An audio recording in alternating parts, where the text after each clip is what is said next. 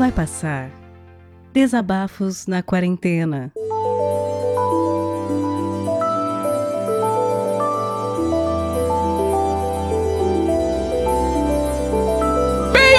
Bem-vindos a mais um dia de quarentena. Eu sou o Fernando Malta, o Fencas, host, não, overhost do SciCast, podcast de divulgação científica hospedado no portal Deviante. E vai passar, gente. Vai passar. Tá bem complicado. É um momento histórico das nossas vidas. É uma coisa que eu já tinha lido há algum tempo e hoje mais do que nunca eu concordo que viver a história é extremamente cansativo. E é isso que está acontecendo conosco agora. Nós estamos vivendo a história. Nós estamos vendo a história sendo escrita na nossa frente. Nós estamos ajudando a escrever a história. E eu queria elencar cinco pontos cinco pontos que mais me preocupam, que mais me assustam, que mais me imputecem nisso tudo. O primeiro deles não poderia deixar de ser é com relação ao governo. Para quem me acompanha sabe o quão crítico eu sou desde, bom, sempre ao atual governo. Uh, eu consigo discordar diametralmente de praticamente tudo que ele fez, que, ele, que o atual presidente defendia antes de ser eleito, ainda como deputado, durante as eleições e desde que foi eleito. Mas agora nessa pandemia ele elevou o nível a um, um patamar nunca antes visto um presidente um governo que conseguiu politizar uma doença por um fim meramente ideológico e que age como o principal ponto é basicamente uma política de quase genocídio da população. Afinal, a economia tem que estar ativa, afinal, a economia é quase tão impactante quanto a doença, afinal, é só uma gripezinha. E daí? Eu não preciso elencar aqui o porquê, né, dessas da minha indignação a essa atitude egoísta, inconsequente, genocida que o governo está prestando. Mas é algo que diariamente cansa, cansa muito. Hoje, ainda bem, um pouco menos do que há um, dois meses atrás, quando estava num nível insuportável, mas cansa demais ver uma nova notícia, ver mais um tipo de descaso absoluto e total com qualquer tipo de esperança que a gente poderia ter de uma política centralizada, responsável e altiva com relação ao combate à pandemia, não. O que se tem é a negação de qualquer coisa minimamente coerente é a defesa de remédio que não funciona. Não é defesa, é defesa passional de remédio que não funciona, de tratamento que mais atrapalha do que cura. É a defesa de estratégias sem qualquer tipo de estratégia e o ataque às únicas estratégias que globalmente funcionavam. É um descaso total e absoluto pelo fim último de qualquer tipo de governo que seria garantir, no mínimo, a segurança da sua população e um pouquinho além o bem-estar dela. Enfim. Mas eu não vou falar só do governo aqui hoje, não. Vou falar só do governo hoje, não, porque parte disso tem sim muito a ver com a população. Talvez a minha maior decepção durante essa pandemia tem sido como boa parte, parte significativa da população realmente entrou num descaso absoluto pelos outros. Não consegue pensar um pouquinho, um pouquinho que seja além do próprio umbigo. E eu não estou colocando aqui as pessoas que, horas, não estão conseguindo mais trabalhar direito, tem que arranjar um jeito para trabalhar, são obrigados a ir para o trabalho, porque, enfim, senão vão ficar sem emprego. Tem que conseguir sobreviver de alguma forma. Isso, apesar de estar absolutamente associado a esse descaso do governo, porque afinal não é só o combate à pandemia em si, mas as consequências e o que ele tem feito com relação a isso é muito inferior ao mínimo desejado, mas enfim. Eu não estou falando dessas pessoas, eu estou falando do descaso de não conseguir permanecer respeitando regras severas, sim, bastante severas, mas extremamente relevantes de distanciamento social, de quarentena, ou até o básico do básico de usar máscara para sair na rua. Estou falando dessas pessoas que não sei se perderam ou se nunca tiveram um mínimo de empatia, que se eu não estou doente, nem aqueles que estão próximos de mim simplesmente não têm doença. Horas, morre tanta gente mesmo, o que, que é mais uma pandemia? O que, que são mais 70 mil mortos? Só são os mortos de violência de três anos atrás? E eu não vi todo esse mimimi por conta disso. A falta total e absoluta de, de um pensamento crítico que o coloca dentro de uma sociedade complexa e que precisa de um apoio mútuo para o maior desafio que a sociedade está aumentando, isso, isso me emputece tanto, a falta de, de empatia e de pensar dois passos à frente. E parte também do que me deixa bastante irritado é o lidar científico da população. Isso já é muito mais antigo. Isso é muito mais antigo. Ah, paradoxalmente, o brasileiro diz que adora a ciência, acha fascinante, mas ao mesmo tempo se apega a qualquer coisa que não a ciência em N situações.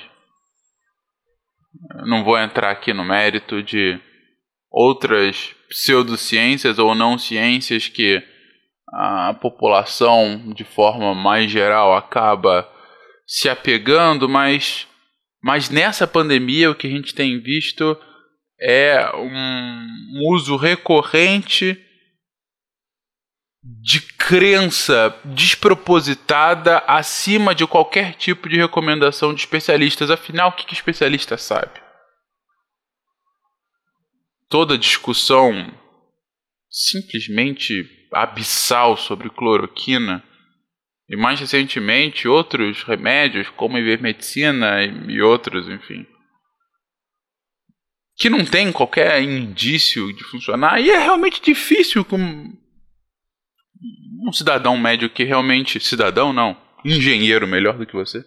Um cidadão médio é, possa realmente entender um, um intricado funcionamento de de um remédio dentro do corpo humano e por que, que funcionaria contra, contra essa pandemia ou não. Mas justamente por conta disso, justamente porque eu não deixo. Eu não faço uma operação no meu irmão, caso ele precise, eu deixo que um especialista faça. Eu não projeto a minha casa, eu deixo que um especialista faça justamente porque a nossa sociedade é baseada no conhecimento de especialistas, eu fico simplesmente pasmo com como a, a falta de de conhecimento científico e mais do que isso, de, de, de acreditar em como isso tudo é estruturado, de acreditar na palavra do especialista para se apegar a qualquer coisa, porque ah, se não faz mal, tudo bem. Se não curar, pelo menos eu não morro. Eu já tô morrendo mesmo, então pode me dar essa doença aqui que vai me dar arritmia.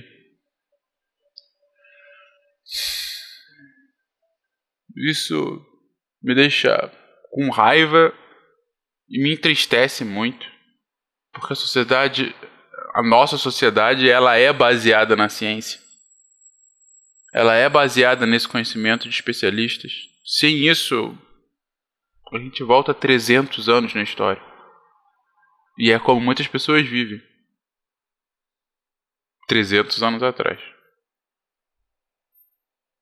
E todo esse essa raiva, claro, vai acumulando e começa a afetar o psicológico de cada um. Acho que mais do que tudo, individualmente, essa pandemia tem sido uma uma uma grande prova, né? Para que as pessoas aguentem ouvir todo dia desgraça potencializada por outras desgracinhas e manter a sanidade. E manter a sanidade muitas vezes sozinha. Aqueles que não têm a oportunidade, aqueles que seguem a, a pandemia, a quarentena e não têm a oportunidade de estar no convívio diário de algum parente, de alguma pessoa querida. Ou mesmo aqueles que estão acompanhados. É complicado romper sua rotina,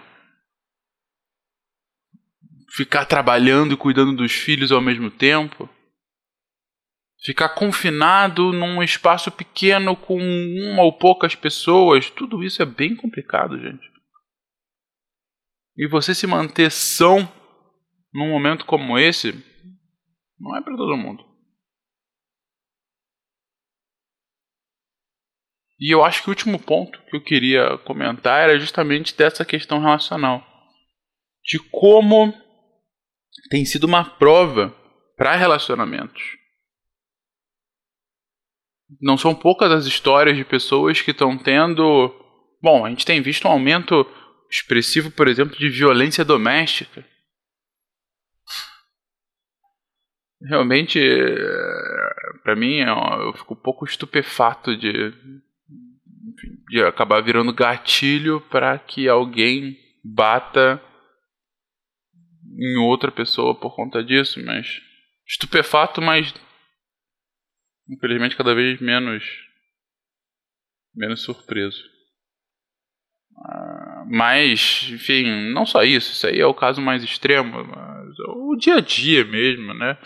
Ter que conviver. Isso é complexo. Isso é bem complicado, principalmente na base de um relacionamento que talvez não seja tão firme. Mas vai passar, gente.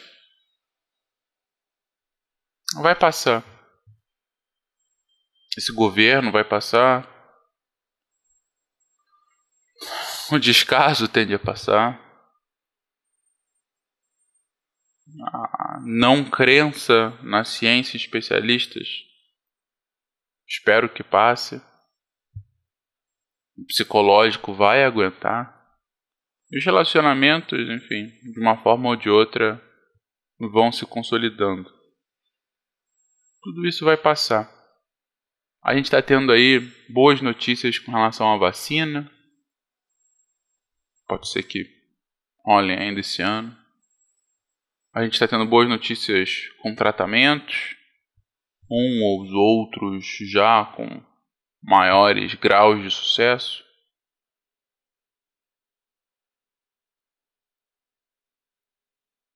Está ficando claro que a pandemia ainda vai se arrastar por alguns meses, mas mas tem data para acabar. Claro que vai ter suas consequências, algumas consequências bem grandes mas no final vai passar. Tinha uma professora de português que ficava repetindo o tempo todo aquela frasezinha de efeito. O que não tem remédio, remediado está. Essa tem remédio, pelo menos. Ou está sendo criada. Eu não, não entendia muito bem essa expressão. O que não tem remédio, remediado está. E aí, aos poucos eu fui entendendo que é horas se um problema não tem solução, ele simplesmente não é um problema, ele é um fato.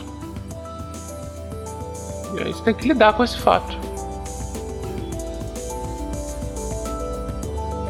Eu acho que é o como a gente tá agora. Vai passar. Mas no futuro, a gente está nesse processo.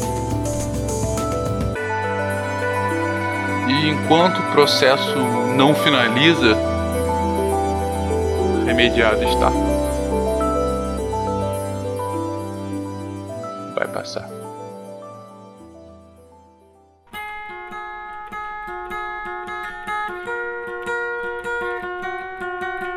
Vai Passar Desabafos na Quarentena é um podcast colaborativo, o que quer dizer que você pode participar também.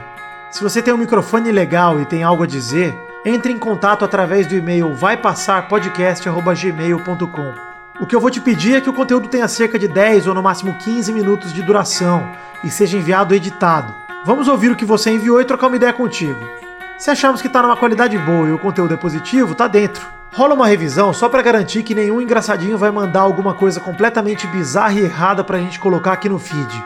A partir daí, vamos pegar o conteúdo que você enviar, adicionar vinhetas de abertura e encerramento e publicar aqui no feed do Vai Passar. Esse projeto colaborativo é para você ouvinte para você produtor se abraçarem nesse momento de isolamento. Esse projeto não tem e nem terá fins lucrativos e depende de você para continuar. Colabore enviando seus áudios e divulgando para os seus amigos. Confie, vai passar e vai passar logo. É só a gente ficar em casa e fazer a nossa parte.